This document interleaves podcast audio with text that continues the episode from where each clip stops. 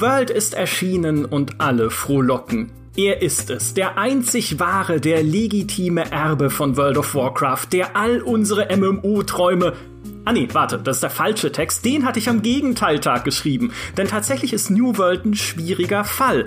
Ellenlange Warteschlangen vor den Servern brachten dem Spiel den Kosenamen Q-World ein, zeugten aber zugleich von der Sehnsucht der MMO-Fans nach einer wortwörtlich neuen Welt, die man wie damals beispielsweise Azeroth gemeinsam entdecken, gemeinsam erleben kann. Und das ist New World ja auch. Es kann total atmosphärisch sein, sich durch diese Welt zu bewegen. Nur was man darin macht, ist nicht immer toll. Andererseits hat New World aktuell durchschnittlich über eine halbe Million gleichzeitig aktive Spielerinnen und Spieler und das ist ja auch nicht ganz schlecht. Also für wen ist dieses New World denn nun gemacht? Und vor allem, kann New World langfristig überleben und was muss dafür passieren? Darüber wollen wir heute sprechen. Mein Name ist Michael Graf und weil ich New World seit der Beta nicht mehr so richtig gespielt habe, darf ich heute gleich drei Gäste begrüßen.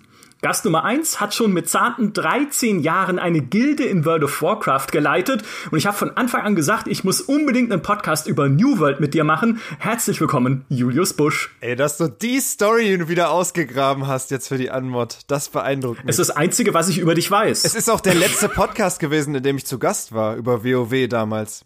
Ja, ist im Prinzip eine Fortsetzung. So baue ich Podcast zu Podcast immer aufeinander auf, damit Leute einfach alles nachhören müssen jetzt, was wir jemals gemacht haben. Clever. Ebenfalls mit dabei ist meine Kollegin, die gerade erst in einer Kolumne geschrieben hat, mich nervt alles an New World, trotzdem habe ich Spaß dran, sie ist die Königin der Kontraste. Hallo, Elena Schulz.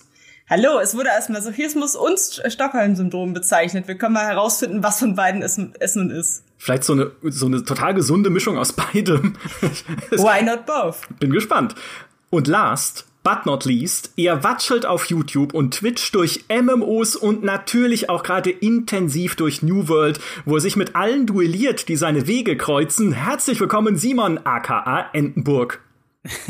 moin, moin, du hast ja wirklich meine, meine Streams geguckt. Ja, und nicht ne? nur gesagt, ja, ich habe mal reingeschaltet, weil in der Tat, ich bin ein großer, großer äh, Duell-Fan in New World und äh, mach tatsächlich, äh, ne, priorisiere das gerade vor dem Leveln und Craften und was man sonst auch so machen kann. Freut mich hier zu sein, ähm, über New World habe ich auf jeden Fall eine ganze Menge zu erzählen, von daher, ne, schön, dass wir heute die Gelegenheit haben. Ja, ist auch eine fantastische Runde, ich freue mich. Kein Wunder, dass du nur Duelle machst, wenn deine Gilde dauernd die ganzen Gebiete verliert.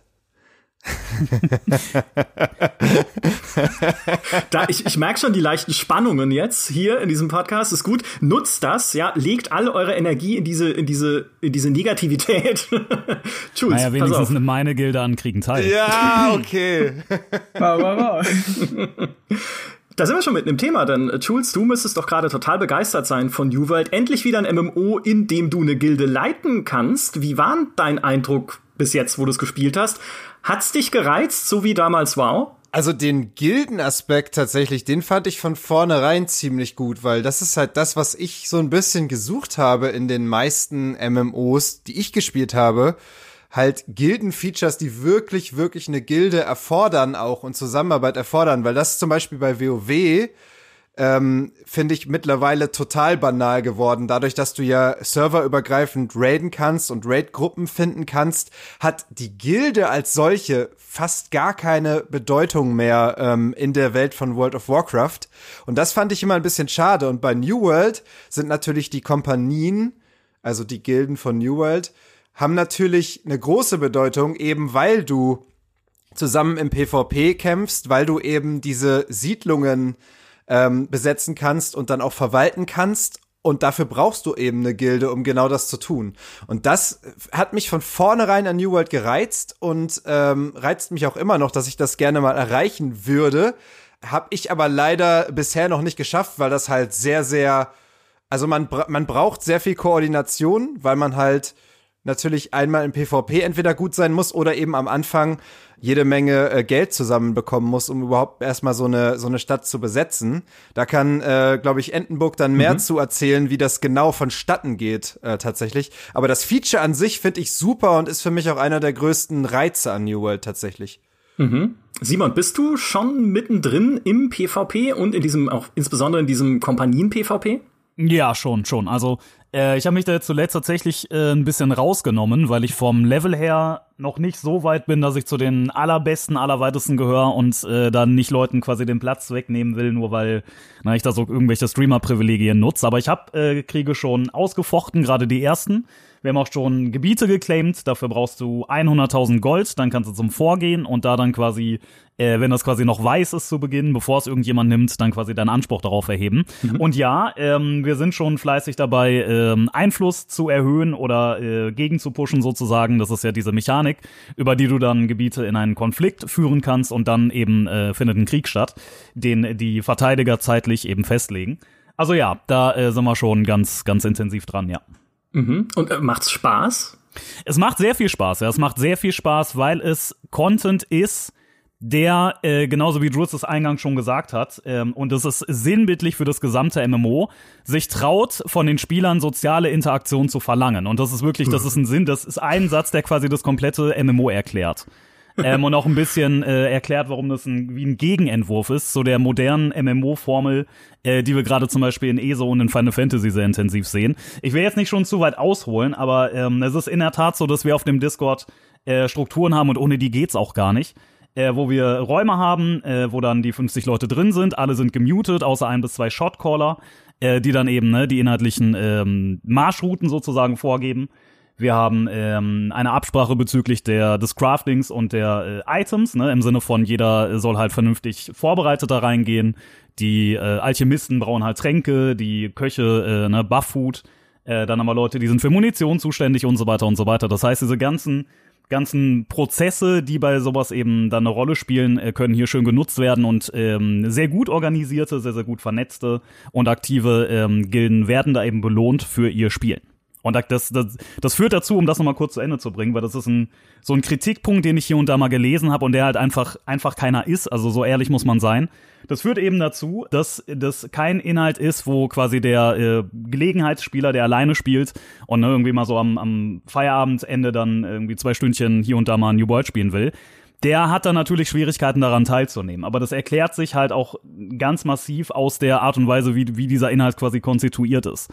Also es ist tatsächlich kein Inhalt für, ne, so wie man jetzt ein Schlachtfeld in, in WoW oder sowas läuft. Da äh, meldest du dich an und dann, dann läufst du den halt mit und gut ist, sondern es ist schon sehr hardcoreig. Und es geht ja auch um eine Menge. Wenn du ein Gebiet äh, hältst oder eroberst, dann kannst du ja steuern, ähm, bestimmen. Du hast diverse Vorteile von ähm, einer Reduktion der, der Schnellreisekosten über äh, Häuser, die billiger werden und so weiter und so weiter. Mhm. Und äh, ich mag das. Ich mag das, dass es kein beliebiger Inhalt ist, sondern wirklich einer mit Relevanz und mit sozialem Fokus.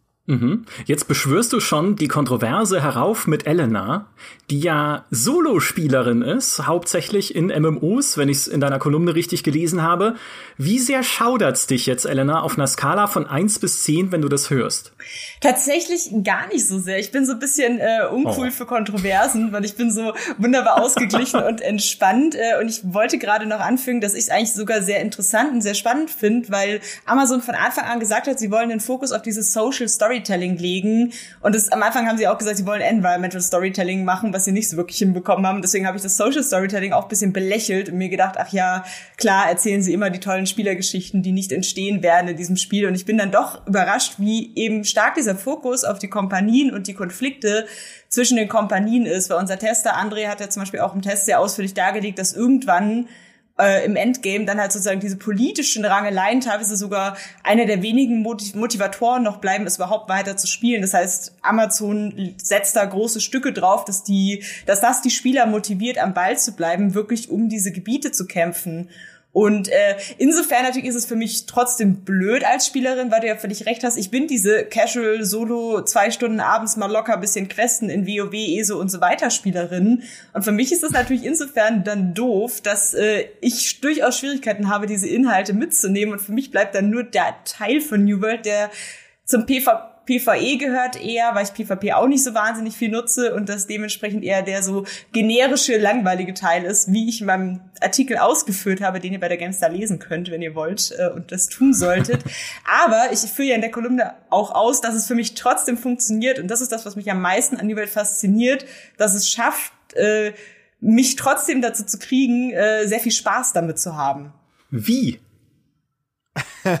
Tja, gut, dass du fragst.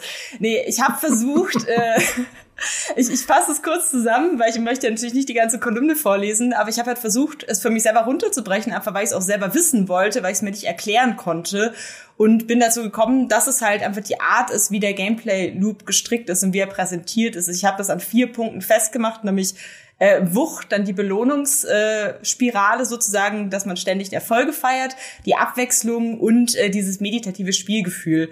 Und bei der Wucht ist es halt so, da wird ja auch das Kampfsystem immer positiv hervorgehoben, das ist sehr direkt, sehr äh, sehr auf die Waffen, auf die direkten Treffer bezogen. Man hat auch dieses Abbauen, was von sehr satten Soundeffekten begleitet wird. Also du hast das Gefühl, dass das, was du tust, Gewicht hat, auch wenn es gar nicht stimmt, aber weil es einfach von einem sehr wuchtigen Gefühl und einem wuchtigen Sound begleitet ist.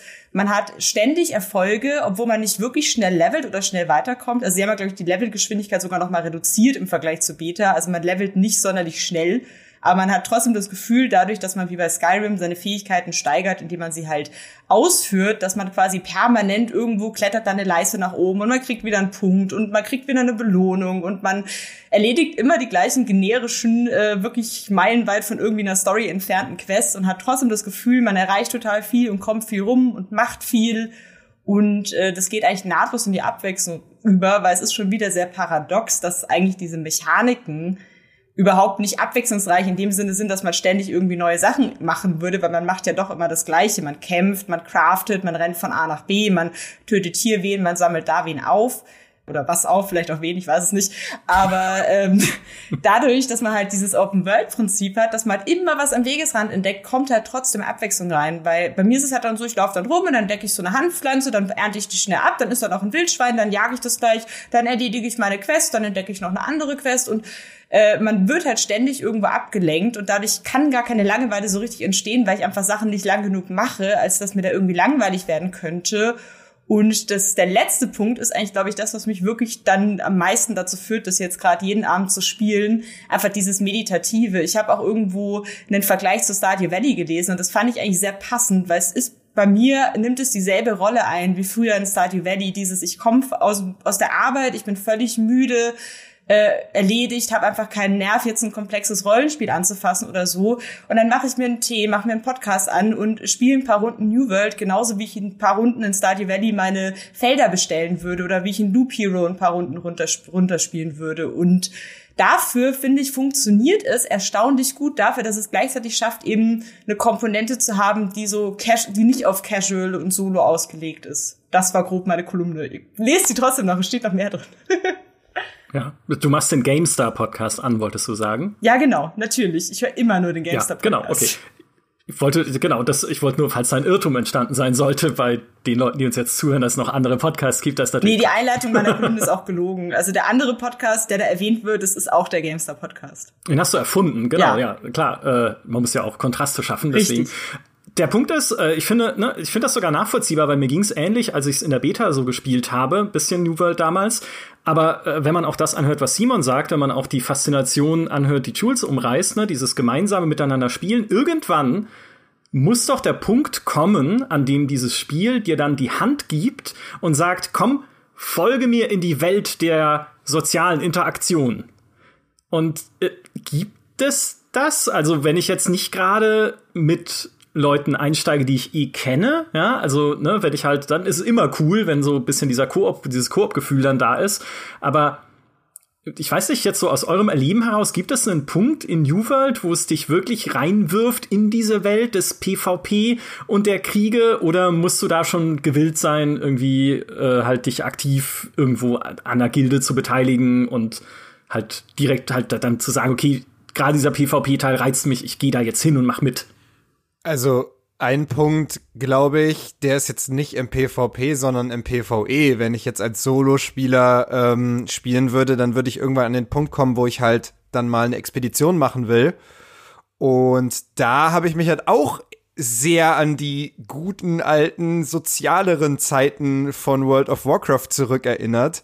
Denn da ist es natürlich schon so, dass da äh, hunderte Spieler vorm Dungeon stehen und alle suchen eine Gruppe und wenn du und die Gruppen werden halt wirklich auch äh, im, im, äh, im Looking for Members Chat ähm, gesucht und das ist halt schon schön. Also da hast du halt wieder diese klassische Erfahrung, ähm, die ich damals sehr mochte in WoW, eben nicht nur auf den Dungeon Finder Knopf zu drücken, ähm, sondern eben wirklich dich mit Leuten mhm. zu verabreden und dann dieses Abenteuer anzugehen. Und man hat auch direkt gemerkt im Dungeon, dass da der Umgang ganz anders ist, weil einfach eine Person, mit der du halt in einen Dungeon reingehst, dich vorher schon besprochen hast und dich wirklich aktiv zusammengefunden hast, hast du einen ganz anderen gemeinsamen du hast ein ganz anderes Gemeinschaftsgefühl als eine Person, die halt mit einem Klick in deine Gruppe reingejoint ist. Die ist, wenn es dann nicht gut läuft, auch mit einem Klick wieder draußen. Und da wird äh, im Zweifel halt, findet da nicht wirklich eine Interaktion statt. Ähm, also das fand ich sehr, sehr schön im PvE. Im PvP weiß ich's nicht genau. Äh, da hatte ich nicht den Eindruck, dass du jetzt von dem Spiel automatisch darauf gestoßen wirst. Oder wie siehst du das, Simon? Ähm, nee, sowas gibt's in der Tat nicht. Ich möchte aber noch mal tatsächlich unterstreichen, was du gerade gesagt hast, weil das wirklich ein ganz, ganz, ganz, ganz, ganz erheblicher Punkt ist und den muss man wirklich in aller Deutlichkeit rausstreichen, dass hier im Jahre 2021 ein westliches, ambitioniertes MMORPG rauskommt, das sich traut, kein Groupfinder-Tool zu haben. Ja. Mhm. In einer Zeit, in der äh, die neueste ESO-Erweiterung äh, primär dadurch äh, geprägt ist, dass sie ein Begleiter-Feature hat, was dazu führt, dass du weniger mit echten Leuten spielen musst. Ja. In der der große MMO-König Final Fantasy quasi äh, ein System hat, in dem jede Main-Story-Instanz komplett mit NPCs gemacht werden kann, die dann auch entsprechend die Rollen einnehmen, also Tank, Heiler, DD und so weiter, mhm. äh, haben wir hier ein Spiel ohne Groupfinder-Tool. Das ist genauso wie Jules sagt und die Leute, die damals zum Beispiel Classic WoW oder Vanilla WoW, Classic ist es ja heute, gespielt haben, die kennen eben noch genau das, dass du zum Dungeon hinläufst übrigens, gibt auch keinen Teleport. Du machst auch nicht eine Liste auf und äh, klickst da irgendwas an und dann, dann bist du plötzlich drin, sondern du musst erstmal den Dungeon entdecken, da hinlaufen und dann mit den Leuten reden, gegebenenfalls die davor stehen oder halt äh, auf Leute aus deiner Kompanie zurückgreifen. Und das ist strukturell ein so unglaublich prägendes und essentielles Feature sozusagen, dass das eigentlich fast schon das erste ist, was man erwähnen muss, wenn man über New World redet. Zumindest wenn man mit Leuten darüber redet, die vielleicht vorher andere MMOs gespielt haben. Weil das ja. ist, das ist wirklich ein ganz, ganz, ganz, ganz, ganz erheblicher Punkt. Und das gibt's aber in der Form für PvP nicht. Also wenn man nicht möchte, dann muss man äh, nicht äh, PvPen. Und ähm, das PvP ist, also jetzt mal abgesehen, es gibt natürlich Open World PvP, es gibt ja auch diese Vormechanik. Das heißt, das sind so strategische Punkte in der offenen Welt und wenn du die hältst, dann ähm, gewährleistest du für deine Fraktion, dass es leichter ist, da Einfluss zu gewinnen und dann ne, das Gebiet in einen Krieg zu zwingen. Äh, und du bekommst auch pro Vor immer noch so, so einen eigenen, ganz besonderen Bonus äh, obendrauf. Zum Beispiel, was weiß ich, Schnellreise ist billiger oder sowas. Aber das ist tatsächlich komplett freiwillig und da stößt sich das Spiel nicht drauf hin. Ich glaube auch ein bisschen, weil man darauf vertraut, dass äh, die Leute, die sich davon angesprochen fühlen, das sowieso für sich entdecken. Man muss halt auch klar sagen, ne, das Spiel ist, klar, es hat jetzt sehr viele Änderungen in Richtung PvE bekommen, es hat die Expeditionen bekommen, es hat ähm, Arenen ne, im Endgame, es hat diese Invasion im Endgame, da können wir auch noch drüber reden. Aber es ist in seiner DNA immer noch also es ist immer, man muss, man muss das wirklich klar sagen, es ist immer noch ein eher sandboxiges, crafting-lastiges, PvP-lastiges MMO und gleichzeitig, und da kann ich jedem Punkt, den Elena da gerade angenannt hat, wirklich komplett äh, zustimmen, äh, hat es genau diese äh, Vorzüge für Leute, die tatsächlich das Ganze eben eher casual und solo spielen. Das Meditative. Es gab auch schon Leute, also Stadio Valley ist ein Vergleich, ja, den sehe ich, aber es gab auch schon Leute, die haben es Gothic, das MMO genannt, weil diese Welt auch so atmosphärisch ist, weil es so diese, diese Lichtstimmung hat und weil es so ein bisschen wie in Risen, wo du irgendwie auch äh, Mana-Kräuter und, und Ogerwurzeln und Heldenkronen und so, so auf, auf, auf Schritt und Tritt quasi sammeln kannst, ist es hier ja so, dass du wirklich nicht spucken kannst, ohne irgendwas zu treffen, was du, was du halt einsacken kannst. Das heißt, all diese ähm, Dinge und das Belohnungssystem ist natürlich auch ein absolutes Rückgrat des MMOs. All diese Dinge sind eben auch etwas für, ähm, ne, für, für Casual-Spieler, für Gelegenheitsspieler, ähm, nur man muss dann eben damit leben, dass es Inhalte gibt, die quasi, wo man so ein bisschen ausgesperrt wird. Und das ist ein ganz krasser Unterschied zu den vielen, vielen anderen modernen MMOs, die versuchen immer irgendwie jeden äh, Spieler da mitzunehmen und auch den Gelegenheitsspielern alles zu ermöglichen, weil es ist ja auch die ökonomisch relevanteste Gruppe in der Regel. Mhm.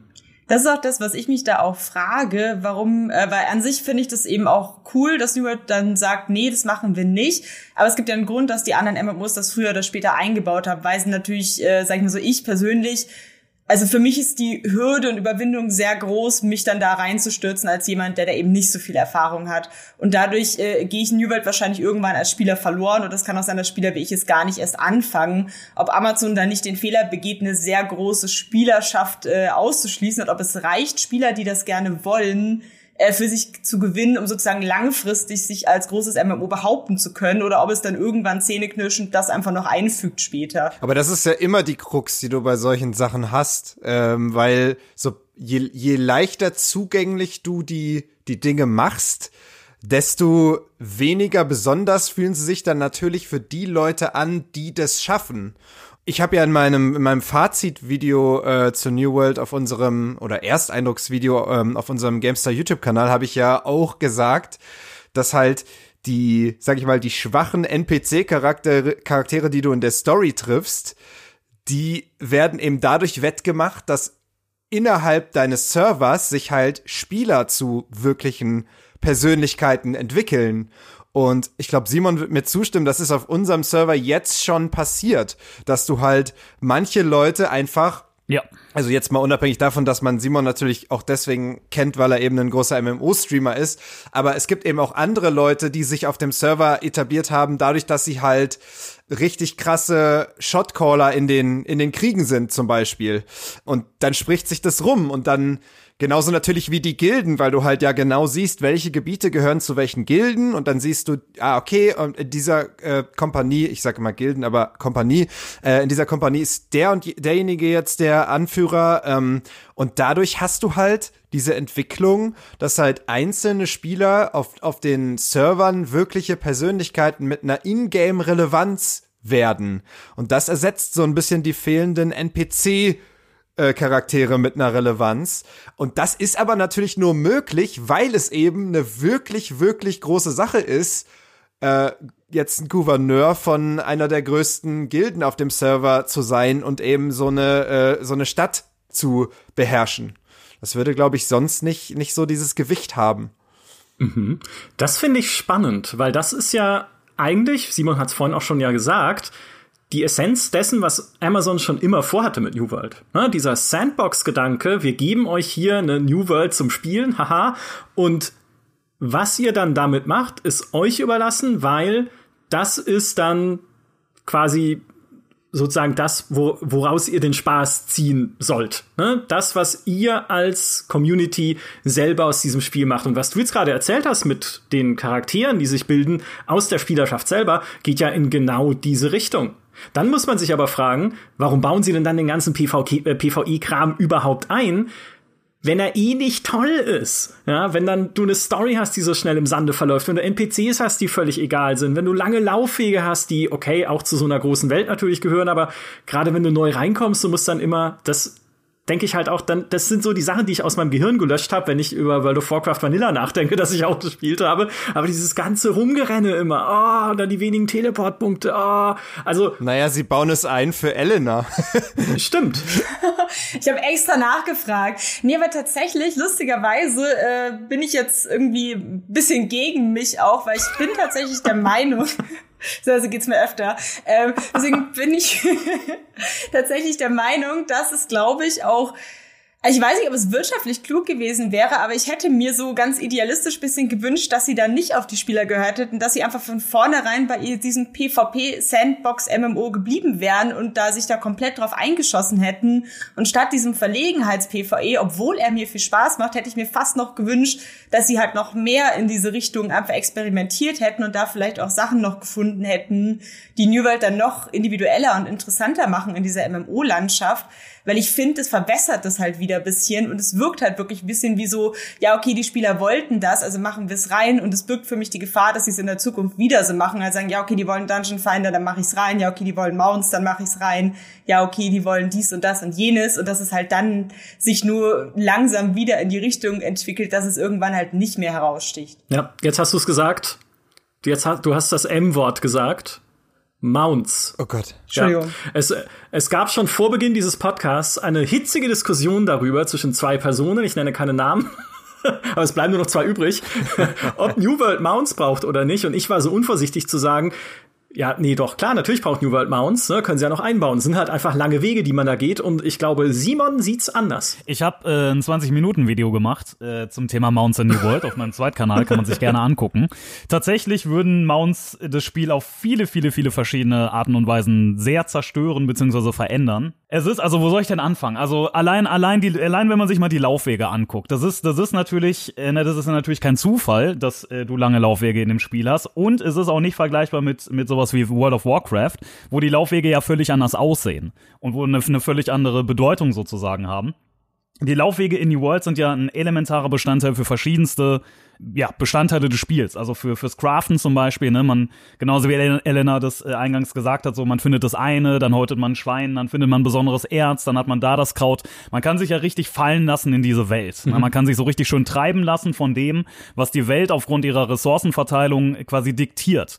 Und ähm, wenn du Mounts hast, dann hast du natürlich immer relativ straighte Wege, ne? so ein bisschen wie, wie Autofahren nach Navi. Du, du, du äh, sitzt auf, das ist oftmals mit einer Castingzeit verbunden oder mit einer Animation. Dann willst du irgendwo hingehen und dann rennst du da straight hin, weil du hast ja ein Ziel dann, dann rennst du dahin und du, du sattelst nur dann ab, wenn du irgendwie mal, was weiß ich, ein besonderes, besonders wertvolles oder seltenes Erz irgendwo findest oder so.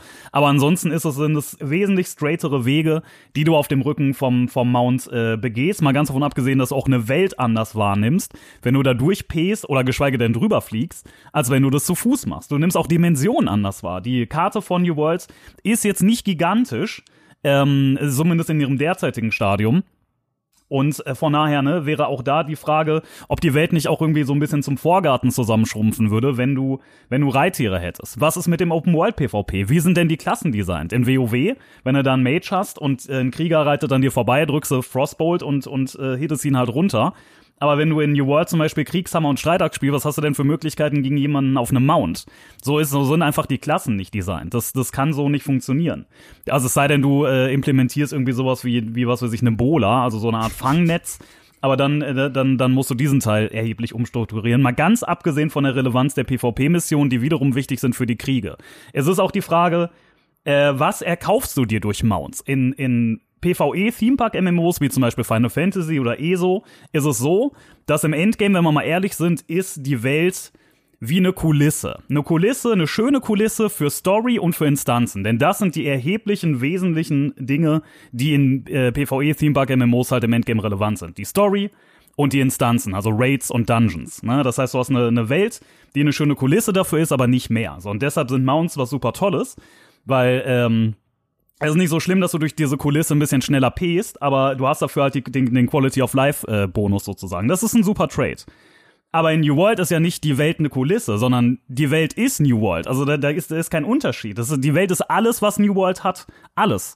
Alles, was in New World äh, geschieht, findet in der Welt statt oder ist auf direkte Weise damit verbunden. Du hast Du hast ne, die, diese ganzen Dinge, ob du jetzt Dungeons machst, ob du PvP-Missionen läufst, ob du Crafting machst, alles ist ein ganz, ganz unmittelbarer, äh, eine ganz unmittelbare Sache der Welt. Und wenn du die Welt quasi, also die Wahrnehmung der Welt verändern und ein Stück weit sicherlich auch verschlechtern würdest, wenn du Mounts äh, implementierst, dann ist das halt kein guter Trade mehr, wie das bei PvE Themepark MMOs der Fall ist oder bei MMOs, die halt anders strukturiert sind. Und das alles, und das, ich könnte noch mehr, noch mehr Faktoren nennen, aber das sind alles Dinge, die quasi mit dem strukturellen Aufbau des Spiels zusammenhängen und über die man sich Gedanken machen muss, was passiert denn mit der Welt? Was passiert denn mit all diesen Facetten, wenn du Reittiere einbauen würdest, die dich halt, ne, was weiß ich, 60% schneller machen würden oder so, wie das halt gängiger, gängigerweise der Fall ist? Das sind sehr gute Argumente. Ich bin überzeugt, dass äh, New World keine Mounts braucht. Jules, was, was spricht denn da noch dafür? ja, also tatsächlich spielmechanisch hast du auf jeden Fall recht mit den Argumenten, die du einbringst, dass halt in all diesen Bereichen die Mounts halt Schwierigkeiten dazu bringen würden. Ich habe tatsächlich gar nicht so krass ausgeklügelte Argumente. Ich habe einfach nur ein Argument, mich nerven diese Laufwege unfassbar. Und ich habe keinen Bock, so ewig durch die Welt durchzulaufen, äh, nur um zu meinem nächsten Ziel zu kommen. Das ist halt einfach mein, mein Kritikpunkt tatsächlich. Und das ist natürlich ein persönlicher Kritikpunkt, weil ich einfach oft nicht darauf aus bin, jetzt an jeder Ecke stehen zu bleiben und ähm, zu entdecken und äh, hier noch Erz abbauen und hier noch einen Baum umhauen, sondern oft möchte ich auch einfach mit meinen Quests vorankommen und da halte ich halt die Wege in New World einfach für zu lang, die man hinter sich bringen muss, um von einem Questpunkt zum anderen zu kommen. Zumal es ja auch teilweise mhm. nicht mal so ist, dass, also teilweise ist es ja nicht mal so, dass die Wege per se zu lang sind, wenn ich jetzt einen, einen Missionsdesign hätte, dass ich jetzt hier zu dem muss und dann muss ich zu dem. Aber oft ist es halt in New World so, dass du halt die Quests fast nur aus Laufen bestehen. Weil du gehst halt zu einem Typen, du redest einmal mit dem, der schickt dich halt auf die andere Seite der Map. Dann gehst du dahin, sammelst ein Item aus, dann schickt er dich aber wieder zur anderen Seite der Map. Also das Missionsdesign ist auch so ge gestaltet, dass du halt so lange Wege hast. Es ist eben, wenn ich das mit WoW vergleiche, das ist natürlich das andere Beispiel, weil WoW ist ja bis zum geht nicht mehr gestreamlined, was die Quests angeht. Du hast einen Quest-Hub, der gibt dir drei Quests, die liegen alle links, rechts, oben, unten davon. Die erfüllst du, gibst die ab, dann schickt er dich zum nächsten Quest-Hub. Das ist das, das andere, quasi das andere Beispiel in der anderen Richtung, will ich jetzt auch nicht sagen, dass New World das hätte haben sollen. Aber oft sind die Quests halt einfach absurd weit weg von den Personen, die sie dir geben. Und du, ja, hast einfach, wenn du straight questen willst, hast einfach unfassbar lange Wege. Ich weiß, dass eigentlich so gedacht ist, dass du eben nicht straight questest, sondern dass du wirklich mehr halt Du nimmst halt hier mal an und dann lässt du dich so ein bisschen in die Richtung treiben, baust dabei ein bisschen ab und irgendwann bist du dann schon da, wo du hin sollst. So, das ist ja der Designgedanke dahinter. Aber das ist halt der trifft halt zumindest in manchen Situationen einfach nicht meinen Geschmack, weil manchmal möchte ich halt lieber wirklich einfach vorankommen mal mhm. mit der einen Questreihe. Und da ist es dann eben nervig, die langen Wege. Aber lieber Jules, ich habe eine, eine direkte Gegenfrage da sozusagen. Ich kann den Punkt ein Stück weit, kann ich den verstehen. Aber glaubst du nicht, dass wenn, also ich meine, die, die Quests, muss man ja auch mal ganz klar sagen, sind katastrophal in New World. In jeder Hinsicht. Ja. Also die Main Story ist, ist ganz nett gemacht, wenn du da den Azot-Stab dir craftest und, ne, und dann später ähm, auch bessere Versionen davon. Ich finde, die Main Story haben sie ganz, ganz okay hinbekommen. Aber eine absolute absolute Vollkatastrophe sind ja einerseits die Nebenquests, weil die immer daraus bestehen, dass du Gegner töten und Kisten looten sollst. Ja. Und die PvE und PvP Fraktionsmissionen, weil die immer daraus bestehen, dass du Gegner töten und Kisten looten sollst oder äh, bei PvP-Missionen halt eine gewisse Zeit in einem Gebiet rumstehen sollst oder so. Das heißt, es ist unfassbar repetitiv und Gott sei Dank sind Quests ja nicht so relevant in New World, wie sie in PvE Themepark MMOs sind, wo es das Ding ist, wie du levelst, sondern eben eine von mehreren Möglichkeiten. Du kannst auch über PvP leveln, du kannst über Crafting ja auch leveln, weil das eben so äh, miteinander verzahnt ist, dass du, wenn du einen Baum hackst, eben nicht nur deinen Baumhack-Skill levelst, sondern auch immer deinen Charakter mit. Ähm, das heißt, wir haben schönerweise, Gott sei Dank, nicht ganz so einen krassen Fokus auf Quests, wie das üblicherweise der Fall ist. Aber die Quests sind ja eine Katastrophe. Und wenn du jetzt ähm, quasi nicht mal. Das ist ja wie bei Blamieren oder Kassieren. Ich frage, ich warte schon ewig auf die Frage. Ich bin unfassbar gespannt. ja, pass auf, pass auf. Und wenn du, wenn du jetzt nicht mal, wenn du, wenn du nicht mal mehr die Ablenkung, die schöne Ablenkung de, der Laufwege hättest, auch wenn es jetzt dir lang vorkommt, aber du siehst ein paar Spieler, du siehst ein paar Namen, du hast, du hast die Ressourcen, du hast die schöne Welt, sondern wenn du richtig stumpf quasi automatisiert und, und regelrecht also, ne, so fast schon industrialisiert einen äh, äh, Questpunkt nach dem anderen abreitest. Er meint ja nicht, das wäre dann noch stumpfer und monotoner, als es sowieso schon jetzt ist, wenn du nicht mal mehr äh, quasi die Ablenkungen auf dem Weg dahin hättest. Ich denke schon, ja. Weil das ist, das ist ja nicht der, der Spielsinn sozusagen. Äh, ich glaube, ich glaube, wir, wir reden da halt insofern aneinander vorbei, dass ich kritisiere ja eher, ich kritisiere eher das Symptom und du kritisierst. Ja, das verstehe ich du gut. Du kritisierst ja. eher sozusagen die, äh, die mögliche ha Lösung für das Symptom. Also we weißt du, wie ich meine? Also ich sage ja, okay, ähm, wenn die, wenn sozusagen das Quest-Design anders wäre, dann würde ich mich auch weniger über die Laufwege beschweren.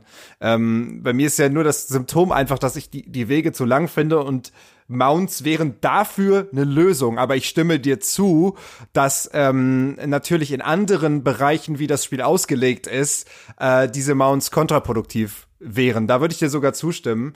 Äh, wobei ein Aspekt, der natürlich noch dazu kommt, ist, Mounts sind natürlich ein unfassbar motivierendes ähm, Sammelobjekt in vielen MMORPGs. Und das lassen sie sich natürlich dadurch durch die Lappen gehen. Ich weiß auch nicht, ob das so gut gepasst hätte, weil die Welt von New World ja schon eher bodenständig ist. Also wenn ich da jetzt einen, äh, einen äh, in allen Farben des Regenbogens leuchtenden Drachen hätte, hätte das auch nicht, würde das auch nicht so gut passen. Hatte aber Assassin's Creed auch nicht davon abgehalten, ein paar kuriosere Mounts einzubauen. Ey, fang mir nicht damit an, denn das hasse ich alles. Gut, dass du sagst. Ich auch. Aber ich wollte eigentlich kurz einhaken und wieder gemäßigte Zwischenlösungen anbieten. Im Prinzip, also ich oh, verstehe ja. beide Positionen total. Also ich bin, ich finde die Argumente. Du bist so ausgewogen, ich, ich Elena. Ich weiß auch nicht. Ich wünschte auch, ich wäre kontroverser. Nee, vielleicht ist auch das an sich kontrovers, dass ich nicht kontrovers bin. Ähm, nee, auf jeden Fall, ich verstehe die Argumente super gut, warum es keine Mounts geben sollte, weil das natürlich, genau wie sehr viele Schnellreisepunkte, was ja eine Alternative wäre, dass New World einfach mehr Schnellreisepunkte in die Welt setzt, weil das sind wirklich bisschen wenig, finde ich, dass äh, das halt natürlich, äh, wie auch in Open-World-Spielen, äh, dich davon abhält zu erkunden. Was bei mir jetzt ein bisschen das ist, also zum einen, wenn ich einen Mount habe, ich steige wirklich alle zwei Meter ab und mache dann irgendeinen Shit, deswegen komme ich damit auch nicht voran. Also ich bin dann wahrscheinlich äh, die einzige Person, die sich von Mounts nicht davon abhalten lässt, äh, irgendwo hängen zu bleiben bei mir war es halt oft so, gerade bei diesen zufälligen Quests, äh, dass ich halt dann fünfmal zu der gleichen Location rennen musste, weil ich quasi, ich habe ja die Quest abgeschlossen, dann bin ich eben wieder zu dem Board gegangen, dann habe ich kurz später wieder eine Quest bekommen, die mich genau an den gleichen Ort führt, wo ich wieder hinlatschen muss, wo ich wieder fünf Truhen looten muss oder drei Seemänner töten oder so. Und in solchen Momenten habe ich mir halt echt einen Mount gewünscht, weil ich mir dachte, oder halt eine Schnellreise dahin, weil ich mir dachte, oh Mann, diesen Weg, den kenne ich auswendig, ich weiß auch, welche Ressourcen da sind. Also es gibt da einfach nichts mehr, was ich da entdecken könnte, was mich überrascht und was halt da noch mit dazu kommt, weil ich finde, die Open World ist wirklich sehr, sehr schön, also mit der Lichtstimmung und äh, wie sie es designt haben, gefällt mir wahnsinnig gut. Gerade für ein MMO erwartet man das ja auch nicht unbedingt in dieser Qualität. Ähm, was mich halt bisschen stört, das ist mir auch schon in der Beta ganz stark aufgefallen, ist halt, dass halt diese ganzen Landmarks und alles, was du so in der Open World entdeckst, das wirkt halt so copy-paste. Also ich finde, diese Tempel und Ruinen und überall und hier noch ein Schiff und so, das sieht alles so generisch gleichförmig aus, dass mir halt richtig so also wie bei der Story halt bisschen so dieses Erkunden außerhalb vom Gameplay-Zweck, dass ich mir halt irgendwie erhoffe, eben sowas wie Environmental Storytelling oder irgendwas in der Open World zu sehen, was mich überrascht. Das hatte ich halt so gar nicht und das hat bei mir auch viel Erkundungsmotivation rausgenommen und dieses Entdecken der Welt, weil ich halt persönlich sehr viel Wert immer drauf lege, dass ich halt in so einer Welt dann auch kleine Geschichten entdecke und das gibt's halt maximal in Form dieser Dokumente, die rumliegen und die sind auch teilweise ganz nett geschrieben, aber das ist für mich halt nicht das gleiche, als wenn mir wirklich die Welt irgendwie was erzählen will und ich finde, die wirkt halt sehr gebaut einfach. Oder auch die Bauernhöfe und Häuser. Die sehen halt auch alle gleich aus. Das ist, das sind immer wieder dieselben, dieselben äh, Schemata sozusagen, die man da benutzt hat oder dieselben Designs, das stimmt schon. Für den Spielertypen würde ich auch sagen, hat's nicht oder noch nicht so viel zu bieten, beziehungsweise man sieht da vielleicht halt auch, äh, ne, dass die Zeit ähm, da einfach ein bisschen knapp wurde, um an sowas jetzt noch zu arbeiten, weil es hat natürlich, es wäre jetzt halt nicht so schlimm gewesen für diesen ursprünglichen Open World PvP Survival äh, MMO Ansatz. Aber jetzt, wo man halt äh, ne, eine andere Spielerschaft ansprechen will, da fällt's dann natürlich auf. Genauso wie ein andere, anderer Punkt, den man da durchaus kritisch sehen kann, ist die Gegnervielfalt. Oder die, die, die Mob-Vielfalt. Also, ne, der Alligator ähm, auf Level, was weiß ich, 20 hat halt dasselbe drauf und sieht doch relativ ähnlich aus wie der auf Level 40.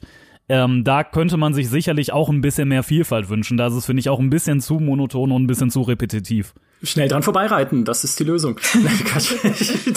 ich ich äh, fand die Diskussion super spannend gerade, weil sie für mich ein bisschen die eine Frage zumindest schon mal teilweise beantwortet, die ich eingangs ja auch gestellt habe. Für wen ist dieses Spiel eigentlich gemacht?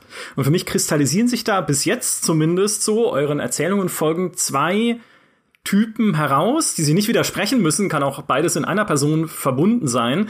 Aber das eine ist ein bisschen, ich fand es so schön, wie du auch gesagt hast, das Gothic MMO, wo man den Namen Gothic in diesem Podcast mit absoluter Ehrfurcht aussprechen muss. Aber das, der eine Typ ist so dieses bewusste Erleben und entschleunigte Erleben der Welt. Ja, ich kann mich nicht an dieses Spiel setzen und sagen, in zweieinhalb Tagen bin ich Max-Level und dann wird nur noch geradet. Na klar, weil es auch die Raids nicht gibt oder so, aber das ist eigentlich nicht die Funktionsweise von New World, sondern wenn, dann muss es so spielen wie Elena oder so wie auch du, Simon, in deinen Streams, nämlich nicht einfach nur Level, Level, Level, sondern dann duelliere ich mich halt mal zwischendurch mit 50 Leuten, die gerade, die gerade mich fragen oder sowas.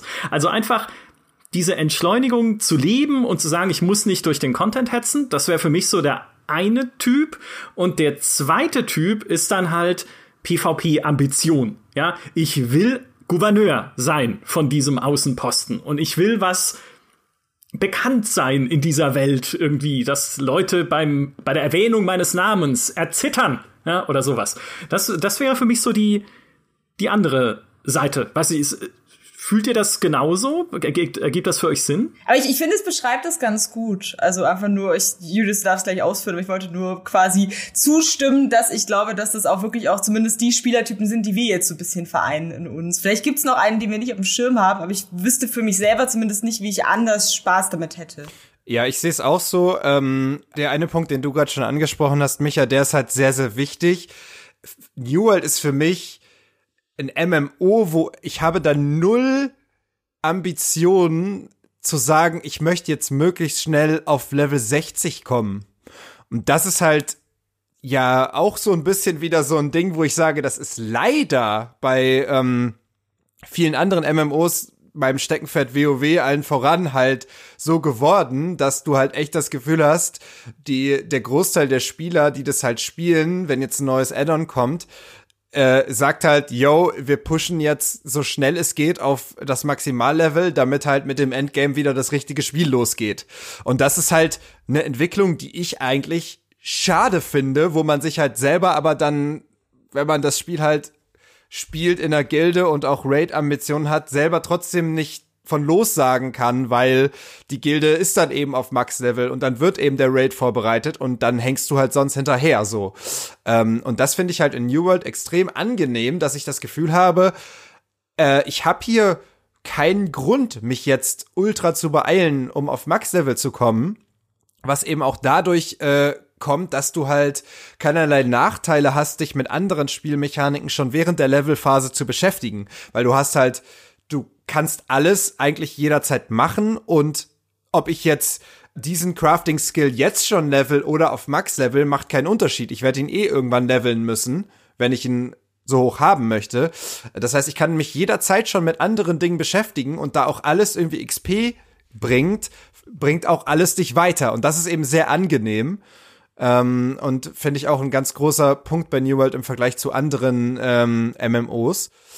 Und ja, also ich glaube, der Spielertyp, der hauptsächlich halt für den New World gemacht ist, ist eben jemand, der Lust hat, sich in so einer Welt, in der irgendwie alles irgendwie was bringt und es nicht das krasse vom Spiel vorgegebene Endziel wie jetzt einen Endboss von einem Raid gibt, der Lust hat in so einer Welt sich halt selber Ziele zu setzen und daran Freude hat, diese zu erreichen. Ich glaube, das ist der der Spielertyp den New World am meisten anspricht. Ja.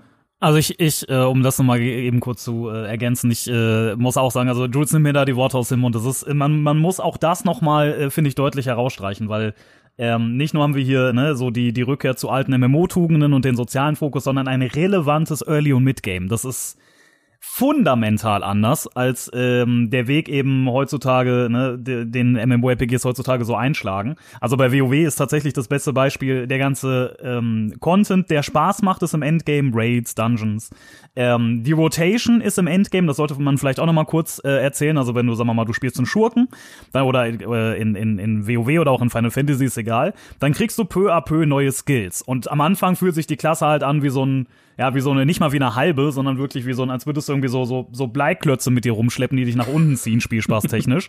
und irgendwann bis im Endgame, da hast du dann deine volle Rotation und du hast endlich die ganzen Inhalte, die Spaß machen. Und genau so ist es auch. Also der Weg, das Early- und Midgame ist quasi eine Strecke, die du hinter dich bringen musst, damit du da ankommst, wo du Spaß haben darfst mit dem Spiel. Das ist der Status quo von, von ganz, ganz vielen, vor allem den ganz erfolgreichen MMORPGs. Und da ist halt New World äh, in der Tat äh, nochmal ein äh, Gegenbeispiel, weil ich auch immer wieder lese, unter Videos, in Foren, sonst was, äh, was ist denn so Besonderes an dem Spiel? Oder, oh, das sieht doch aus wie ESO oder so. Und da ist es halt nochmal ganz, ganz wichtig, auf diese strukturellen Unterschiede äh, hinzuweisen, ähm, weil es eben wirklich eine endlich mal wieder ein Spiel ist, wo man genau wie Jules sagt, nicht die äh, Notwendigkeit hat, schnell im Endgame anzukommen, denn der Weg dahin macht schon Spaß. Du hast auch, kannst auch die ganzen Waffen schon super, super früh genau so spielen, wie sie dann später auch ähm, auf dich sozusagen zukommen, äh, gameplay-technisch. Das kann man ein bisschen als Nachteil auslegen, weil sich das nach hinten raus nicht mehr sehr krass ausdifferenziert, außer über passive Perks und sowas. die dann, dann noch hinzukommen. Aber es gibt eben auf der anderen Seite die Möglichkeit, sehr früh schon sehr viel rum zu experimentieren mit verschiedensten Waffen. Äh, ich habe das extrem intensiv gemacht in der Alpha und Beta schon und wirklich jede Waffe außer den Life Staff extrem viel gespielt. Mhm. Und ähm, auch das ist äh, ne, nochmal so ein, so, ein, so, ein, so ein Punkt, wo du eben nicht darauf warten musst, dass endlich im Ende, am Ende, wenn du dich Stunden, Dutzende Stunden durch das schlimmste Gameplay der Welt durchgequält hast, am Ende dann sozusagen äh, ne, die süßen, süßen Früchte auf dich warten, die du ernten kannst. Das ist so erfrischend zu sehen, dass es da endlich mal wieder ein MMO mit einem relevanten Early- und Midgame gibt. Mhm. Gibt es ein relevantes Endgame, abgesehen von dem PvP, was wir, über das wir schon kurz gesprochen haben? Also es gibt, es gibt natürlich den, ich sag mal, die Endgame Dungeons. Der letzte ist, glaube ich, Lazarus ähm, der dann eben am, am Ende auf dich wartet, aber es fehlt eben noch so ein hochskalierender permanenter Schwierigkeitsgrad, ob das jetzt die äh, M Plus ist in, in WoW oder auch die Veteranen-Dungeons zum Beispiel, der ja eh so hat. Ähm, das, dass man eben auch nochmal eine, eine Motivation hat, in einen frühen Dungeon reinzugehen, der eigentlich für dich keine Rolle mehr spielt, aber der dann quasi ne, nochmal äh, neu recycelt wird sozusagen. Das fehlt. Es gibt äh, Arenen, mhm. das ist quasi wie ein Dungeon, nur dass es ein großer Fight ist, für den du genauso Schlüssel brauchst, ähm, wie du das für die Dungeons brauchst. Ähm, dann gibt es die Invasions. Das ist wahrscheinlich der knackigste, schwierigste und äh, wie ich finde auch interessanteste Endgame-PvE-Inhalt. Das funktioniert so, dass du auf der Karte immer wieder diese Events hast, also diese Breaches, diese Risse.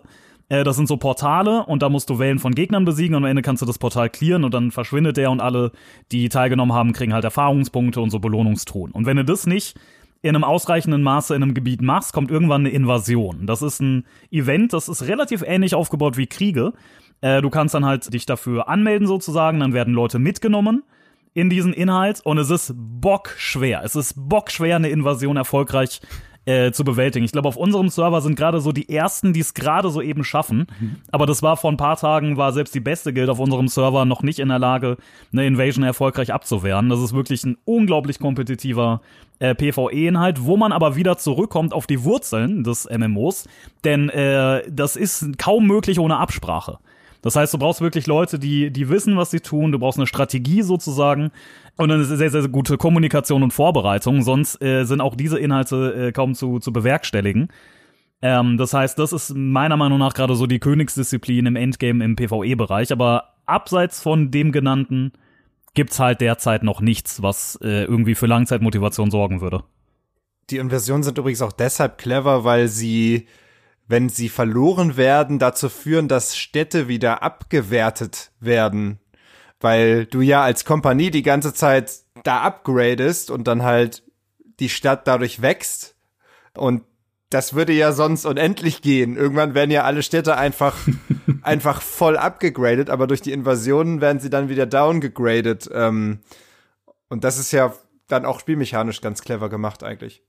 Würdet ihr denn auch dem Crafting eine gewisse, ich will nicht sagen langfristige, aber zumindest mittelfristige Motivation zuschreiben? Also ist es denn wichtig und cool in diesem Spiel zu craften, weil es ja immerhin eines der wichtigsten Elemente ist von New World. Also ich kann es jetzt nicht langfristig beantworten, weil ich selber noch nicht so weit bin, aber was ich halt an einem Crafting-System mag tatsächlich, ist, dass du halt wirklich alles craften kannst. Also sie hatten ja im Vorfeld auch angekündigt, dass du auch Endgame-Waffen craften kannst, wenn du halt entsprechend aufgelevelt bist, wenn du entsprechende Ressourcen hast, wenn entsprechend die äh, die Siedlung und die Crafting-Station genug gelevelt ist. Und ich finde, das ist natürlich schon eine Motivation, dass man quasi beim Crafting sehr viele Möglichkeiten hat, da Sachen herzustellen. Das lässt sich natürlich auch super erweitern um neue äh, Ressourcen, Inhalte und so weiter, mit denen man dann andere Sachen wieder craften kann.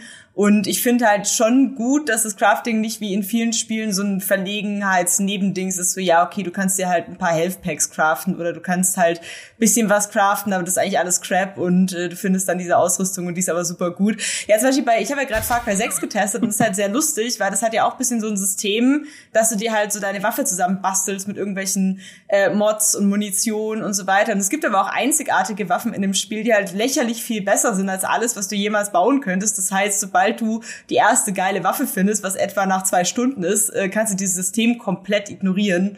Und das ist natürlich sehr schade dafür, dass es ja eigentlich auch ein Aspekt ist, der Spaß machen kann, dieses Tüfteln und Ausprobieren und selber was herstellen. Und man hat natürlich einen ganz anderen Bezug zu einem Hut, den man sich selber gebastelt hat aus gesammelten Ressourcen im Vergleich zu einem Hut, den man gefunden hat oder gekauft hat oder so. Also ich bin da bei dem Spiel permanent in so einem inneren Konflikt mit mir selbst, muss ich sagen weil ich eigentlich halt Crafting in MMOs immer ignoriert habe, bei jedem einzelnen MMO, was ich gespielt habe. Und ich bin jetzt die ganze Zeit immer so, dass ich halt auf der einen Schulter sitzt halt der alte MMO Jules, der halt sagt, ey komm, mach Quests, Alter, du, du willst leveln, du willst doch jetzt vorankommen mit deinem Charakter und dieses Crafting ist doch Nebensache. Und auf der anderen Schulter sitzt halt der Jules, den ihr jetzt auch gerade in diesem Podcast halt hört, der halt sagt, ja, aber New World ist ein ganz anderes Spiel. Entspann dich doch einfach, wenn du probier doch mal Craften aus. ähm, und ich ich kämpfe wirklich mit mir und ich will es ausprobieren weil es schon von dem, was ich gemacht habe, echt Spaß macht. Ich muss nur wirklich diesen inneren Schweinehund besiegen, mir wirklich die Zeit dafür zu nehmen, dass ich jetzt gerade nur Crafting mache und nichts anderes, keine Quest oder so, weil ich sonst mache ich das immer nur so nebenher. Mhm. Aber ich glaube schon, dass es ein, ein, äh, ein cooler und relevanter Aspekt ist. Wie weit hast du denn schon gecraftet, Simon? Also ich muss sagen, ich, ich fühle dich da komplett, weil normalerweise bin ich genau derselbe Spielertyp. Ich bin auch wirklich kein großer Crafter in der Regel in MMORPGs, außer jetzt bei, ich sag mal, sandboxigeren MMOs, Arcade zum Beispiel, da habe ich das intensiver gemacht. Aber ansonsten bin ich da genauso wie du und das ist auch immer so ein Punkt, den ich, wo ich so ein bisschen in meinen Videos auch erzähle, ja, es gibt übrigens auch ein Crafting-System und ne, so ein, zwei Allgemeinplätze ja. äh, und mich da schön rausschlawinern, weil ich bin halt, ich bin halt kein Crafter so. Aber es ist in der Tat so, erstens, äh, das ähm, Crafting ja bis ins Endgame relevant bleibt, ist richtig ähm, dann ist das Crafting an sich auch super, super tiefgehend, muss man wirklich sagen. Also es gibt ein Downgrading-System beziehungsweise ein Recycle-System, eine Million verschiedene Mats und, und Rezepte äh, für ganz, ganz viele Boni. Du kannst, du kannst die Perks bestimmen über spezifische, besondere Items, die du reinsetzen kannst, Azort reinsetzen kannst. Ähm, also es ist wirklich ein sehr, sehr tiefes System. Es ist vor allen Dingen aber auch ein soziales System. Und das ist für mich dann nochmal der, der wichtige Punkt. Und nochmal schließt sich quasi ein Kreis. Denn ähm, wir haben bei uns zum Beispiel auf dem Discord, äh, so viel kann ich sagen, haben wir einen Channel, der heißt einfach nur Küche. Da sind unsere Köche drin.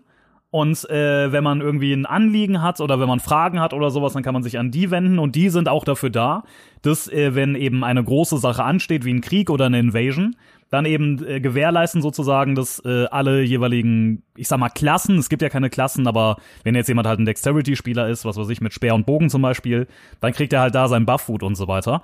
Äh, und das macht ja auch so eine so eine Kompanie aus, dass du quasi im, weil nicht jeder kann alles äh, oder nicht jeder hat zumindest zu Beginn äh, die Zeit, alles quasi im Alleingang hochzuleveln. Das heißt, du bist auf andere Leute angewiesen, wenn du Munition, Tränke, Bufffood und so weiter haben willst. Ähm, leider muss man klar sagen, fehlen ganz, ganz, ganz, ganz signifikante Features. Also es fehlt zum Beispiel, was äh, das Kompaniemanagement angeht, es fehlt eine Liste oder irgendeine Übersicht, in der man nachvollziehen kann, welches Mitglied wie viel Gold eingezahlt hat. Das heißt, wir haben keinen Scheiß bei uns in der Gilde äh, zwei Buchhalter, die, äh, die genau das tun. Die tracken, wer bei uns was einzahlt, weil wir am Anfang zum Beispiel die 100k Gold gesammelt haben, damit wir früh ein Gebiet kaufen konnten. Dafür brauchen wir Buchhalter, weil das Spiel es leider nicht ähm, geschafft hat, sozusagen da das entsprechende Feature zu implementieren. Und was noch viel, viel schlimmer ist, ist, dass es kein Kompanielager gibt.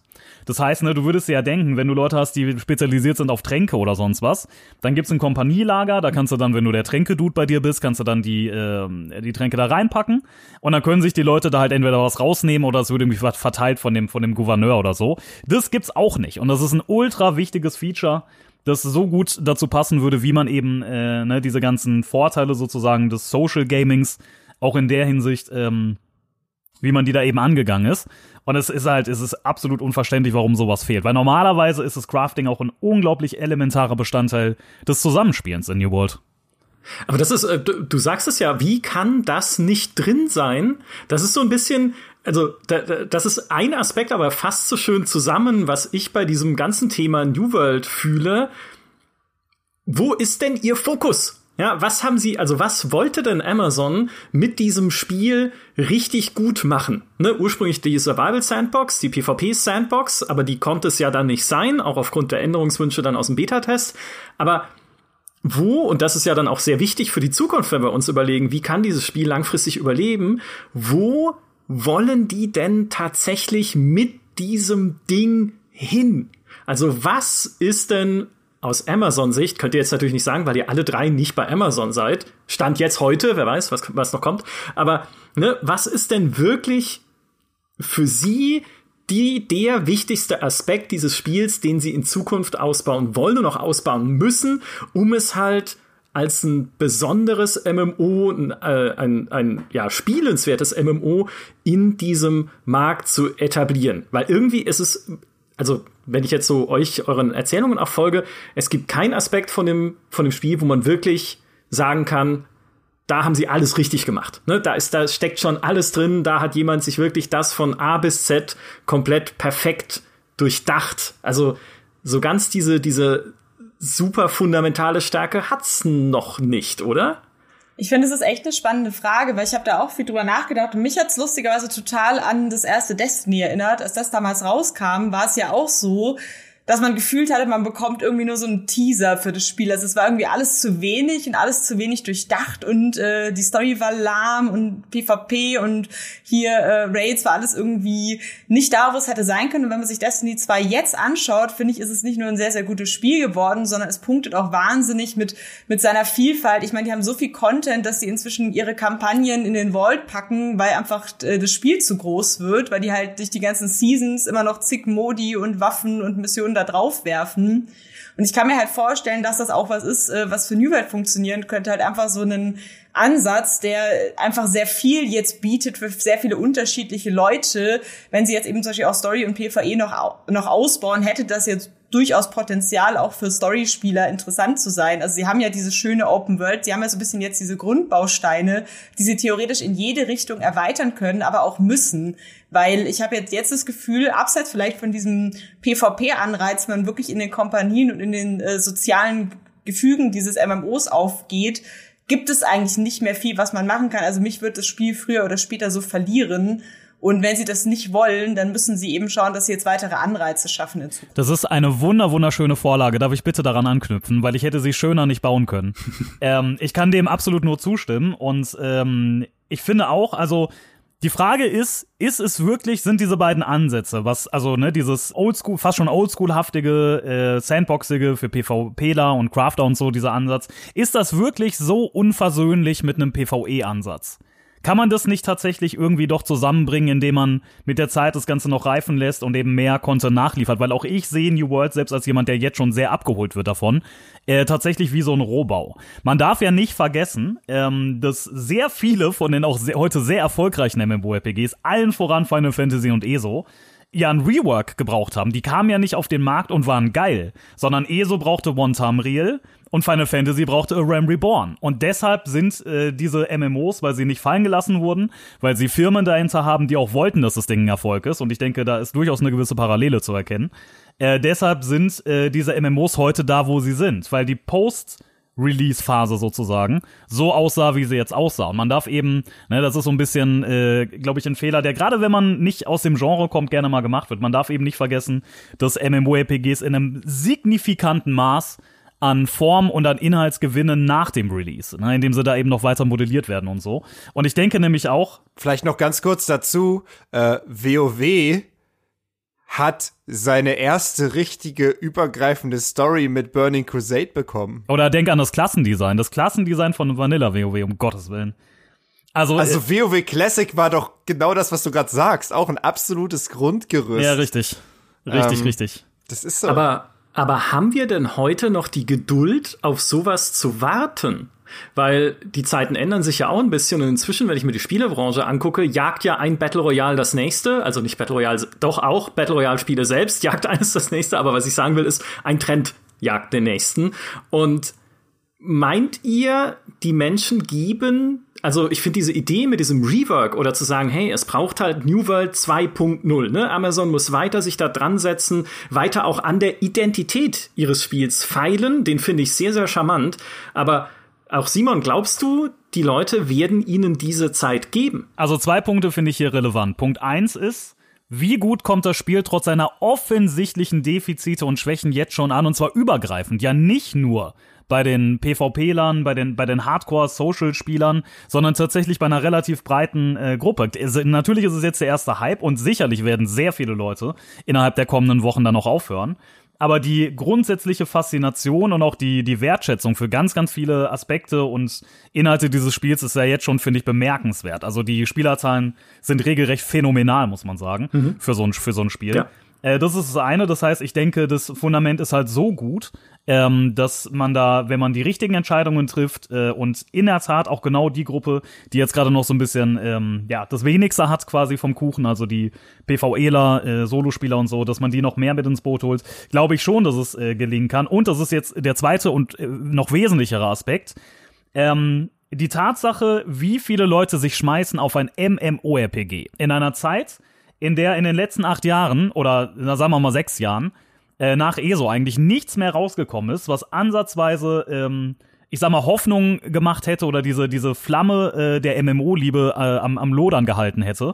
Äh, und trotzdem übt dieses, diese Genre noch so eine Faszination und auch so einen Reiz auf so viele Spiele aus. Und der Grund dafür, meiner Meinung nach, ist, dass es nichts gibt wie MMORPGs. Es gibt keine Alternative zu MMORPGs. Du kannst ein Battle Royale spielen, viele Leute haben League of Legends gespielt, Overwatch so ein bisschen als, äh, als Ersatz, andere Leute haben Singleplayer-Spiele gespielt, die vielleicht früher gerne ein MMO gespielt haben.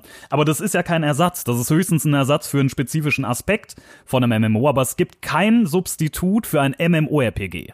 Und die Leidenschaft für MMORPGs und das Interesse an einem guten, gerade westlichen, weil der Osten, ne, der gibt uns ja immer wieder Produkte, die meist eher so mäßiger Qualität sind, aber das grundsätzliche Interesse und, und auch die die Leidenschaft und die Liebe für diese Genre, die ist trotz wirklich furchtbarer, entbehrungsreicher Jahre, die wir hinter uns haben, immer noch wirklich bemerkenswert. Und ich, ich bin ja das beste Beispiel. Also ich liebe diese Genre ja des Todes. Vielleicht nicht trotzdem, sondern deswegen.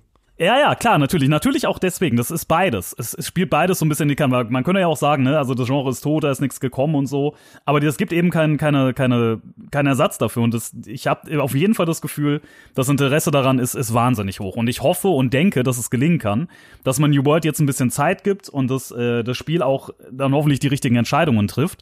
Dass es eben langfristig endlich mal wieder ein neuer Titel sein kann, der sich so ein bisschen im, äh, im, im Rat der äh, viel gespielten qualitativ hochwertigen MMOs sozusagen sich einen Stuhl schnappen darf. Das ist meine Hoffnung. Mhm. Was, äh, um da vielleicht noch kurz anzuknüpfen, was Du hast es schon ein bisschen gesagt, aber nochmal, äh, um es klarer zu fassen, was wären für dich denn die richtigen Entscheidungen, die sie jetzt treffen müssen? Also die richtigen Entscheidungen wären in jedem Fall mehr PvE Endgame Content. Das ist ein ganz, ganz wichtiger Punkt. Ähm, ich finde, was man, worüber man nachdenken könnte, wären Raids, wobei Raids nicht so sein dürfen wie in WoW, was weiß ich, 20 Leute und weil so, so funktioniert das äh, Kampfsystem nicht. Du kannst kein Melee-Camp aus acht Leuten haben, weil du brauchst ja äh, also ja kein Tap-Target der MMO und auch die, die Hit-Detection sozusagen, das wäre eine Vollkatastrophe. Das heißt, wenn man über Raids nachdenken würde, dann vielleicht eher so tatsächlich, äh, Elena hat es gerade schon gesagt, so ein bisschen vielleicht wie bei Destiny, wie da die Raids. Äh, es muss unbedingt ein hochskalierender äh, PvE-Modus reinkommen, der ja offenbar auch in Mache ist, äh, damit eben die PvEler auch da natürlich was zu tun haben. Mhm. Ähm, und dann äh, möchte ich noch mal erinnern an das, was Jules gesagt hat und was völlig richtig ist. Die Spieler sind die wichtigen NPCs in, in New World. Ja, ist richtig. Äh, und es sollte auch so bleiben. Ich finde, man kann das Ganze aber trotzdem kombinieren, indem man zum Beispiel den Fraktionen äh, noch so ein paar NPCs an die Seite stellt, die mehr Gesichter werden. Also wir haben im Moment äh, sind die Fraktionen ja äh, durch zwei Dinge definierbar. Das eine ist die Farbe und das andere ist Einsatz. Syndikat sind die Geheimbündler, die immer das, das Wissen haben wollen.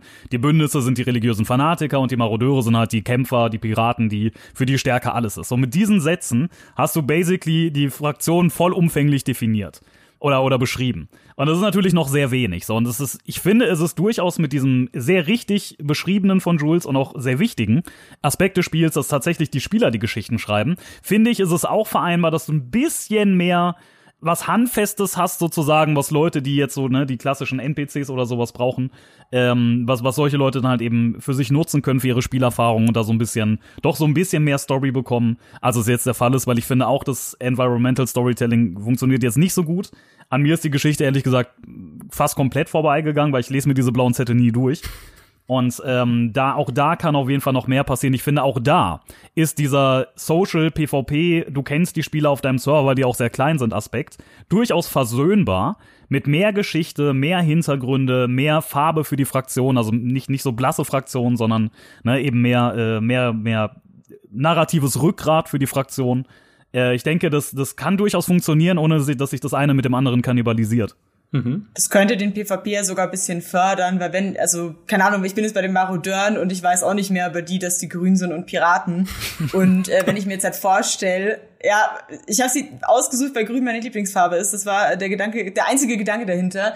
Aber ich stelle es mir total cool vor, wenn ich jetzt sage, ich habe da Figuren, die mir wichtig sind. Ich habe vielleicht eine eigene kleine Kampagne, die muss ja nicht mal lang sein, mit den Marodeuren erlebt. Und dann steige ich im PvP ja auch für die Marodeure ein mit meiner Kompanie und habe aber dann einen ganz anderen Bezug zu denen, weil ich halt wirklich hinter dem stehe, vielleicht was sie machen äh, weil ich das innerhalb dieser Story-Kampagne erlebt habe, dann kann es mir ja nochmal Nachdruck geben oder es kann mich ja sogar dazu reizen, einfach Rollen zu spielen und dann wirklich sozusagen nicht nur äh, diese Kompanie halt zu verkörpern und zu leiten, sondern wirklich halt mir in der Welt eine Rolle zu suchen, weil das hast du ja vorhin auch schon angesprochen, dass ihr halt Köche habt und so weiter, also Leute, die bestimmte äh, Berufe äh, dediziert ausführen, weil es ja furchtbar mühsam wäre, wenn jeder alles lernen müsste, um in jeder Rolle zu verfügbar sein. Das war tatsächlich auch mein erster Ansatz, wie ich an New World rangegangen bin. Ich habe damals in der Beta nämlich einen Artikel geschrieben, äh, der halt gesagt hat, hey Leute, äh, sucht euch doch eine Rolle, die ihr spielt in New World, weil ich hatte da den meisten Spaß am Anfang, weil ich da auch völlig erschlagen und überfordert war und gar nicht wusste, okay, wie spiele ich das jetzt?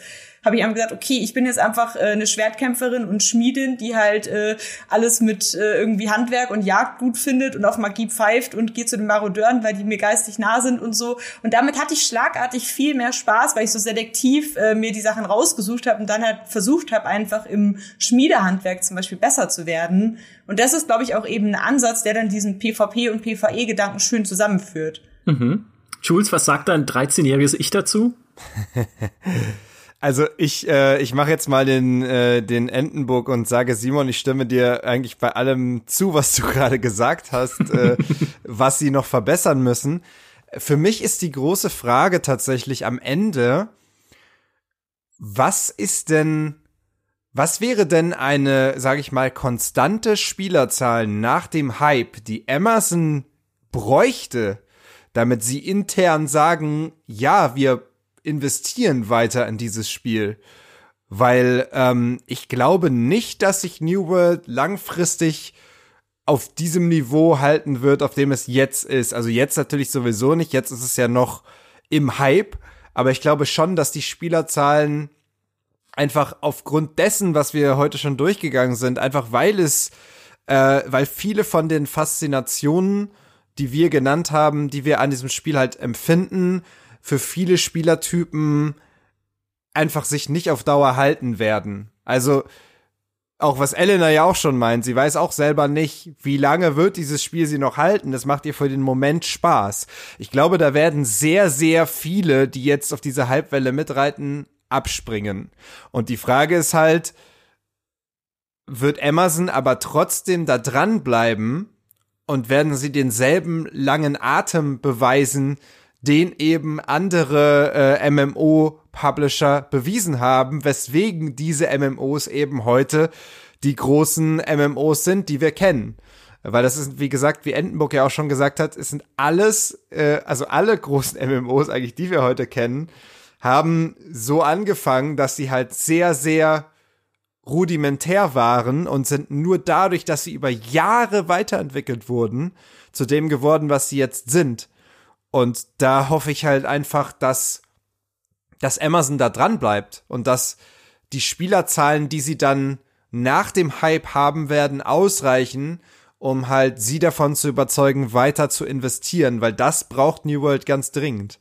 Ja, also ich meine, wer weiß, was sie als Erfolg definieren, aber ich würde auch sagen, selbst wenn sich die Spielerzahlen zehnteln würden, also wenn wir dann von 50.000 gleichzeitig Aktiven ausgehen, sie also meine, mein Glaube ist es zumindest, ich kann nicht in Amazon reingucken, aber mein Glaube ist es, sie müssen das weiter supporten und sie müssen genau das machen, was ihr sagt und genau das weiterentwickeln, weil wenn sie es nicht machen, dann können sie ihre Game Studios zumachen. Weil was hat Amazon noch? Ja, sie ja. publishen vielleicht Lost Ark da noch im Westen, aber es, sie haben sonst nichts mehr.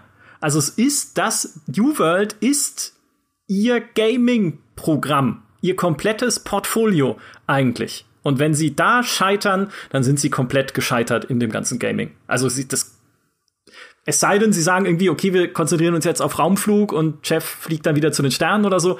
Aber alles, wenn sie im Gaming aktiv bleiben und da ein Player werden wollen, ja, der sie ja jetzt erst, äh, erst gerade mal ein bisschen geworden sind durch den Erfolg von New World, durch den Initialen, dann können sie sich das nicht einfach irgendwie wieder wegnehmen lassen.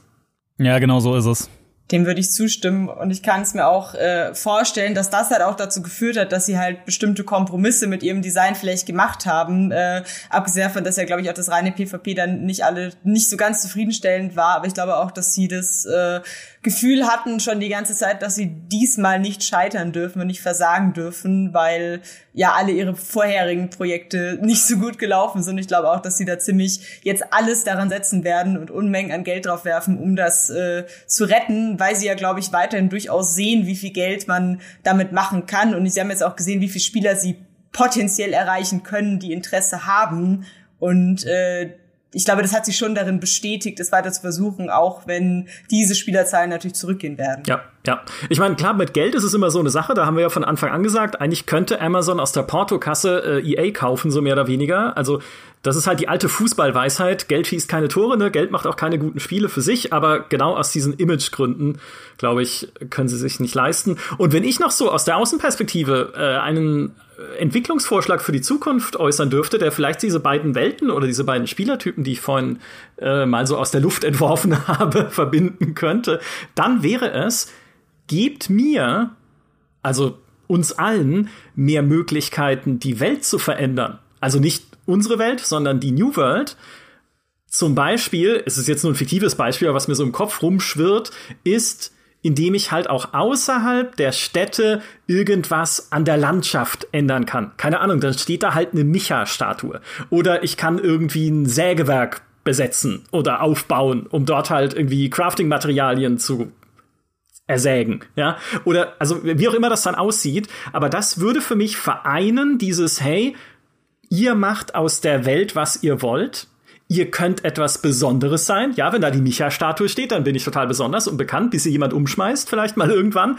Und es ist halt auch dieses Bewegen durch die Welt, was, wie Simon ja erklärt hat, zum Konzept gehört, das dadurch nochmal einen zusätzlichen Reiz bekommt, weil du natürlich auch dann auf Dinge stößt, die von Menschen gemacht sind und die dich dann wiederum vielleicht reizen, das selber auszuprobieren. Ne? Jeder will da eine Statue plötzlich haben, aber es gibt halt nur einen Micha.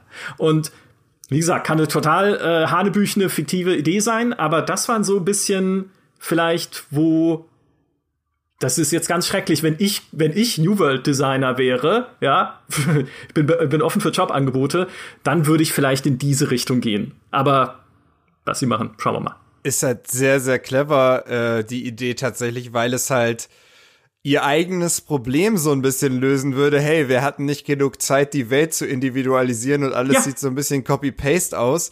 Dann irgendwann würde aber jede Welt sich ja unterscheiden und jede Welt besonders sein, einfach weil die Spieler da die Möglichkeit haben, ihren Stempel drauf zu drücken. Ja. Ähm, ich finde auch, dass das System der der ähm, der Städtegestaltung könnte ja auch noch viel mehr ausgearbeitet sein. Also dass man halt anstatt dass du halt entscheidest, okay, welche Handwerks ähm, äh, Stationen upgrade ich als nächstes, könntest du ja noch relevantere Entscheidungen für die Stadt auch treffen, äh, wie sie sich entwickeln soll. Das Luftschloss in dem Bereich ist natürlich Ashes of Creation, ähm, was ja mit, mit dem Node-System da wirklich signifikante äh, Veränderungen an der Spielwelt durch Spielertätigkeit verspricht. Ob das dann so wird, das wissen wir noch nicht, aber ähm, in diese Richtung weiter zu denken, wäre meiner Meinung nach auch das Interessanteste. Also hätte ich jetzt auch tatsächlich gesagt, dass, dass ich da noch mehr gerne sehen würde und gerne mehr auch, wie ich als kleiner Spieler schon meinen Stempel aufdrücken kann, wenn ich nicht in einer großen Kompanie bin und da Gouverneur bin, ähm, was ja auch mit deinem Beispiel gehen würde. Das fand ich auch richtig cool. Ich stelle es mir gerade so vor, weil ich ja vorhin auch mit Stardew Valley ankam, dass ich mir da einen von den generischen äh, Bauernhöfen übernehme, da einfach zum Beispiel meine Felder bestelle oder einfach Hühner züchte. Das fände ich fantastisch, wenn das gehen würde. Ich würde auch nie wieder was anderes machen. Ich würde damit den Rest von New World komplett, komplett ignorieren und einfach meinem Bauernalltag nachgehen. oder die goldene Duellantenstatue für Simon. Die dann mitten auf dem Dorfplatz steht. Ja, aber du, du könntest sogar noch weitergehen. Also danke für den, ne, für den, für den äh, ein, ein, Einschlag an der Stelle. Aber man könnte sogar noch weitergehen und sagen, ähm, wir nehmen mal die Idee, man kann quasi so Bauernhöfe besetzen, man kann auch äh, entscheiden, dass man da gewisse Dinge anbaut, was man dann im allerbesten Fall auch aktiv tun muss. Also wirklich selber Dinge einpflanzen, bewässern oder eben ernten. Jetzt gehen wir mal noch weiter, erinnern uns an ein gewisses gescheitertes, aber von seinem Fundament her fantastisches MMO namens Arcage mhm. und überlegen uns für die PvEler, die können dann mit den, mit den Gütern, die da angebaut werden, können sie dann so Karawanen bestücken, die dann zwischen den äh, Siedlungen hin und her fahren und dann noch ein bisschen Gold einbringen. Oder die PvPler können besondere gefährliche Routen durch feindliches Gebiet unternehmen, durch PvP-Gebiete vielleicht, weil die gibt's ja. Es gibt ja dedizierte PvP-Gebiete, wo du immer hin musst, wenn du PvP-Missionen machst. Moment mal, Karawanen? Dadurch sogar Hast noch du dir gerade Mounts gewünscht, Entenburg? Nee, Karawanen, das ist kein Mount, da reitet niemand drauf. Die Dinger, die Dinger laufen. Na gut. Das, das, und übrigens, und übrigens was auch noch, also ne, das, das, das wäre das quasi noch weitergedacht. Da ist sehr viel Potenzial drin, weil es ist ja ein Sandbox-Spiel. Es ist ja nicht ein Theme-Park-Spiel, auch wenn jetzt Theme-Park-Elemente reingekommen sind, sondern ich finde, es ist in seinem Kern immer noch ein Sandbox-Spiel. Und all diese Ideen, äh, gehen ja alle in diese Richtung, dass man mehr aus dieser Sandbox-Formel macht. Ich finde das fantastisch. Ich kann mich da nur anschließen. Und eine andere Idee, wo du gerade, äh, Jules meintest mit den Mounts, äh, worüber man nachdenken könnte, um ein bisschen quasi das, das Laufen zu vereinfachen, abseits von den Schnellreisemöglichkeiten, wofür man ja auch meistens Azot braucht, es sei denn, man teleportiert ins Gasthaus oder zu einem eigenen Haus, wären Kutschen. So genauso wie auch Arcade, die hat Kutschen, feste Kutschenrouten, aber nur zwischen Siedlung A und Siedlung B. Das heißt, du wärst immer noch wahnsinnig viel in der Welt unterwegs, aber für diese, für diese grundsätzlichen Wege zwischen Siedlungen und meinetwegen auch zwischen äh, ja, wobei eigentlich nur zwischen Siedlungen, hättest du eben ähm, darüber hinaus noch so ein Kutschensystem, die halt regelmäßig abfahren. So, das wäre, das wäre, finde ich, nochmal so ein Kompromiss, äh, um, um Laufen zu, zu vereinfachen, ohne diese ganzen negativen Begleiterscheinungen von Mounts zu haben. Ja, und, und geil, und dann so Postkutschenüberfälle. Einfach für ja, PvP. Ja, ja, ja, ja, ja. Ach, ja genau, genau. Da habe ich auch schon drüber nachgedacht, ja. Ja, ja. ja. Gekauft, gekauft Amazon. Ich denke, wenn ihr zugehört habt, habt ihr jetzt äh, hoffentlich mitgeschrieben und wisst genau, wie ihr New World weiterzuentwickeln habt. Ich freue mich auf meine Micha-Statue. Ich kann noch einen sinnlosen Award vergeben an New World. New World ist nämlich das Spiel dieses Jahr, oder eines, ne, falsch, eines von zwei Spielen dieses Jahr, in dem Holzfällen für mich am befriedigendsten war. Neben Walheim.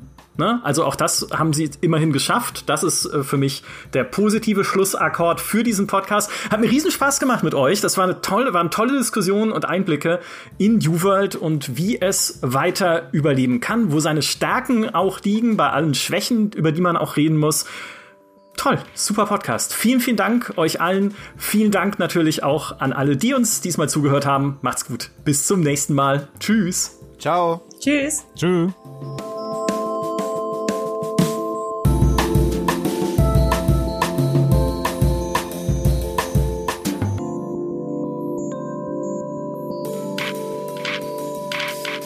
Okay, ich klatsch, äh, Quatsch, ich zähle kurz von 3, 2, 1 auf 0, dann äh, klatschen wir in die Hände. 3, 2, 1, 0. Also, es wirkte war das 0, Jules? War, war das? Mhm. War, war, war das nee, ich bin nicht ich wusste nicht, ob du 0 sagst oder ob also, nee, auf, also bei, bei 0. äh, ich glaube, machen wir es nochmal. So. Das ist, äh, sonst steht, das ist im Prinzip, man kann es jetzt schon synchronisieren, aber es ist reiner Aberglaube, weil der Podcast sonst unter einem schlechten Stern steht, wenn das Klatschen nicht synchron ist.